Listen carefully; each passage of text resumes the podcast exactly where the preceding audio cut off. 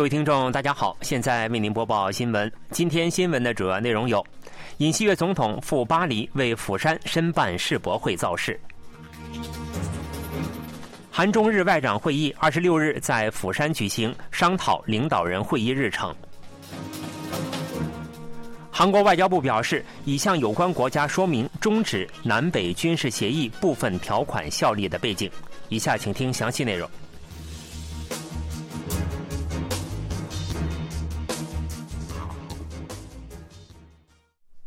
韩国总统尹锡悦赴法国巴黎，并与各国代表团会晤。尹锡悦表示，大韩民国将通过举办2030年釜山世界博览会，为承担国际社会责任做出应有的贡献。据报道，尹锡悦总统当地时间23日结束对英国的国事访问后，前往法国巴黎，与国际展览局各成员国代表共进晚餐，并作出了上述发言。尹锡悦说：“韩国专注于教育、扶持科学技术、推动文化绽放，谱写了发展历史。这些经验也能够在其他国家得以实现。韩国将通过釜山世博会与世界共享韩国的成长经验。”尹锡悦还表示，韩国希望通过釜山倡议与国际社会共享开发经验，带头解决气候危机、应对全球南方国家问题等人类面临的挑战。另外，二零三零釜山博览会将提供旨在分享的连带平台，成为所有参展国家展示独特文化和传统的文化博览会。韩国将为国际展览局代表提供历来最大规模的支援，期待在二零三零釜山世博会再相会。尹锡悦说：“韩国在国际社会的帮助下实现了汉江奇迹。如今，国际社会正在关注韩国的经济发展、政治成就和文化活力。韩国正在与其他国家共享文化产业发展政策，积极支援各国的申遗活动。”总统室表示，尹锡悦总统在结束上述活动时，用英语向与会者表示：“感谢各位今天莅临韩国之夜和釜山之夜活动。”据总统室透露，三星电子会长李在镕、现代汽车集团会长郑义轩、LG 会长具光模、乐天集团会长辛东斌等韩国各大企业集团代表、韩国政府官员及各国代表团一起出席了当天的晚宴，呼吁各国支持釜山申办世界博览会。第十次韩中日外长会议将于二十六日在釜山举行。外交部二十四日透露，第十次韩中日外长会议将于二十六日在釜山举行。韩国外交部长官朴振、中国外交部长兼政治局委员王毅、日本外务大臣上川洋子将出席会议。韩中日于二零零七年六月举行了首次外长会议，随后轮流在三国举行。第九次外长会议举行后，受新冠疫情影响停办，此次是时隔四年重启。尤其值得一提的是，韩国政府曾表示将推动于年内或明年初举行三国领导人会议，会议日程可望在本次外长会中进行讨论。外交部介绍说，韩中日外长将就第九次三国领导人会议的筹备工作等三国合作发展方向、地区及国际局势等问题广泛的交换意见。外交部还说，在此次会议期间，还将分别举行韩日、韩中双边会谈。北韩连日庆祝万里镜一号侦察卫星发射成功。北韩媒体还公开了国务委员长金正恩会见科技工作人员，向他们表示祝贺的场景。金正恩此次携女儿金主爱出席公开活动，备受瞩目。金正恩身穿皮大衣，一只手插在口袋里，在技术人员的欢呼声中，来到了国家航空航天技术总局。金正恩此行旨在庆贺万里镜一号侦察卫星发射成功。金正恩表示，此次发射侦察卫星是行使正当的防卫权。他还说，侦察卫星发射成功，战争遏制力得到了划时代性的提高。金正恩说，技术人员要更加奋发图强，全力以赴地实现加强太空侦察能力的目标，并做好再次发射的准备。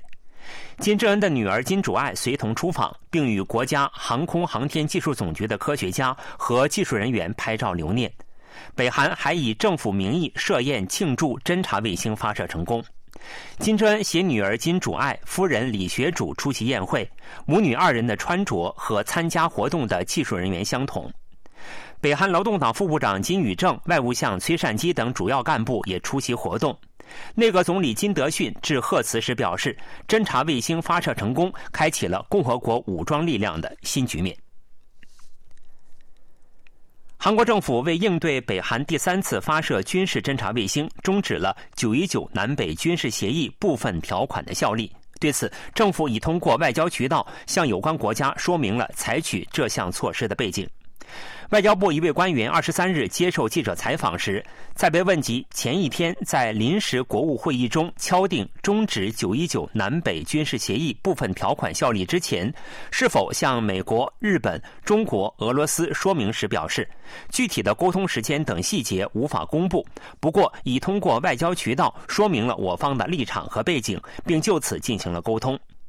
另一位外交部官员前一天强调，为维护国民的生命和国家安全，我们采取了必要的、最起码的防卫措施，已向有关国家明确的加以说明。韩国政府通过九日举行的韩美外长会谈、十三日举行的韩美安保会议等，就九一九军事协议问题与美方交换了意见。有观察认为，通过会谈，韩国已向美国转达了若北韩发射军事侦察卫星，有必要终止军事协议部分条款效力的立场。据悉，韩国也向中国和俄罗斯进行了说明。外交部官员表示，俄罗斯也是维护韩半岛和平的重要合作伙伴，属于我方协调沟通的对象。俄罗斯外交部发言人扎哈洛娃表示，韩国政府采取报复措施，做出终止南北军事协议的决定，令人感到遗憾。中国则表明了原则性立场。外交部发言人毛宁表示，希望朝鲜半岛问题有关各方保持冷静克制，开展有意义的对话。韩美海军领导人在停靠釜山作战基地的美国海军卡尔文森号核动力航母上，就两国军事合作方案进行了讨论。韩国海军参谋总长梁龙模二十四日与就任后首次访韩的美国海军作战部长丽萨·弗兰凯利进行了会晤。梁龙模说，北韩核岛威胁持续升级，两国海军应紧密合作，进一步加强韩美防御态势。弗兰凯利于二十三日、二十四日访问韩国，此次访问旨在巩固韩美联合防卫态势，并鼓励美国驻韩海军司令部的官兵。弗兰凯利在从二零一三年起的两年时间里，任职美国驻韩海军司令，并负责美国驻韩海军司令部迁移至釜山作战基地的工作。日本对韩国法院裁定慰安妇受害者索赔胜诉提出了强烈抗议。对此，韩国外交部表示，二零一五年韩日慰安妇协议是两国间的正式协议，韩国尊重该项协议。外交部一位官员二十四日表示，正在研究法院判决的详细内容，并作出了上述表态。该官员的表态被解读为将在二零一五年韩日慰安妇协议的框架内处理该问题。韩国高等法院二十三日对包括李荣珠老奶奶在内的慰安妇受害者针对日本政府提出的索赔案作出宣判，推翻一审判决，认可原告提出的所有索赔金额，裁定日本政府应向原告每人赔偿两亿韩元。慰安妇受害者索赔案获得胜诉后，日本政府召见韩国驻日本大使尹德敏，提出了强烈抗议。日本外务大臣上川洋子发表谈话称，这一判决违反了国际法及韩日两国间的协议，敦促韩国立即采取适当措施纠正其违反国际法的行为，并承担起作为国家的责任。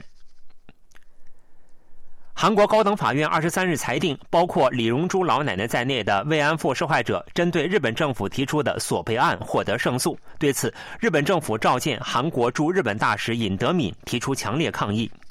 日本外务省事务次官冈野正敬得知韩国法院的判决结果后，召见韩国大使尹德敏，提出了抗议。冈野正敬称，韩国法院的判决极其令人感到遗憾。日本外务省介绍说，冈野正敬表示，根据国际法的国家豁免原则，日本享有不受韩国法院管辖的国家主权豁免权，因此对韩国法院的判决深感遗憾，且绝对不可接受。冈野正敬要求韩国政府采取适当措施，纠正对国际法的违反。日本外务省还以外务大臣上川洋子的名义发表了谈话。上川洋子在谈话中称，这一判决违反了国际法及韩日两国间的协议，敦促韩国立即采取适当措施，纠正其违反国际法的行为，并承担起身为国家的责任。一直以来，日本以国际法的国家豁免原则为由，拒不参加法院的审判程序。此次也采取了相同的立场，并表示绝不可接受法院的判决。日本政府主张其对慰安妇不负有法律责任，不认可相关诉讼，始终采取无视韩国法院的立场。日本政府此次也未参加诉讼，并拒绝接受法院的判决。新闻为您播送完了，是由于海峰为您播报的，感谢各位收听。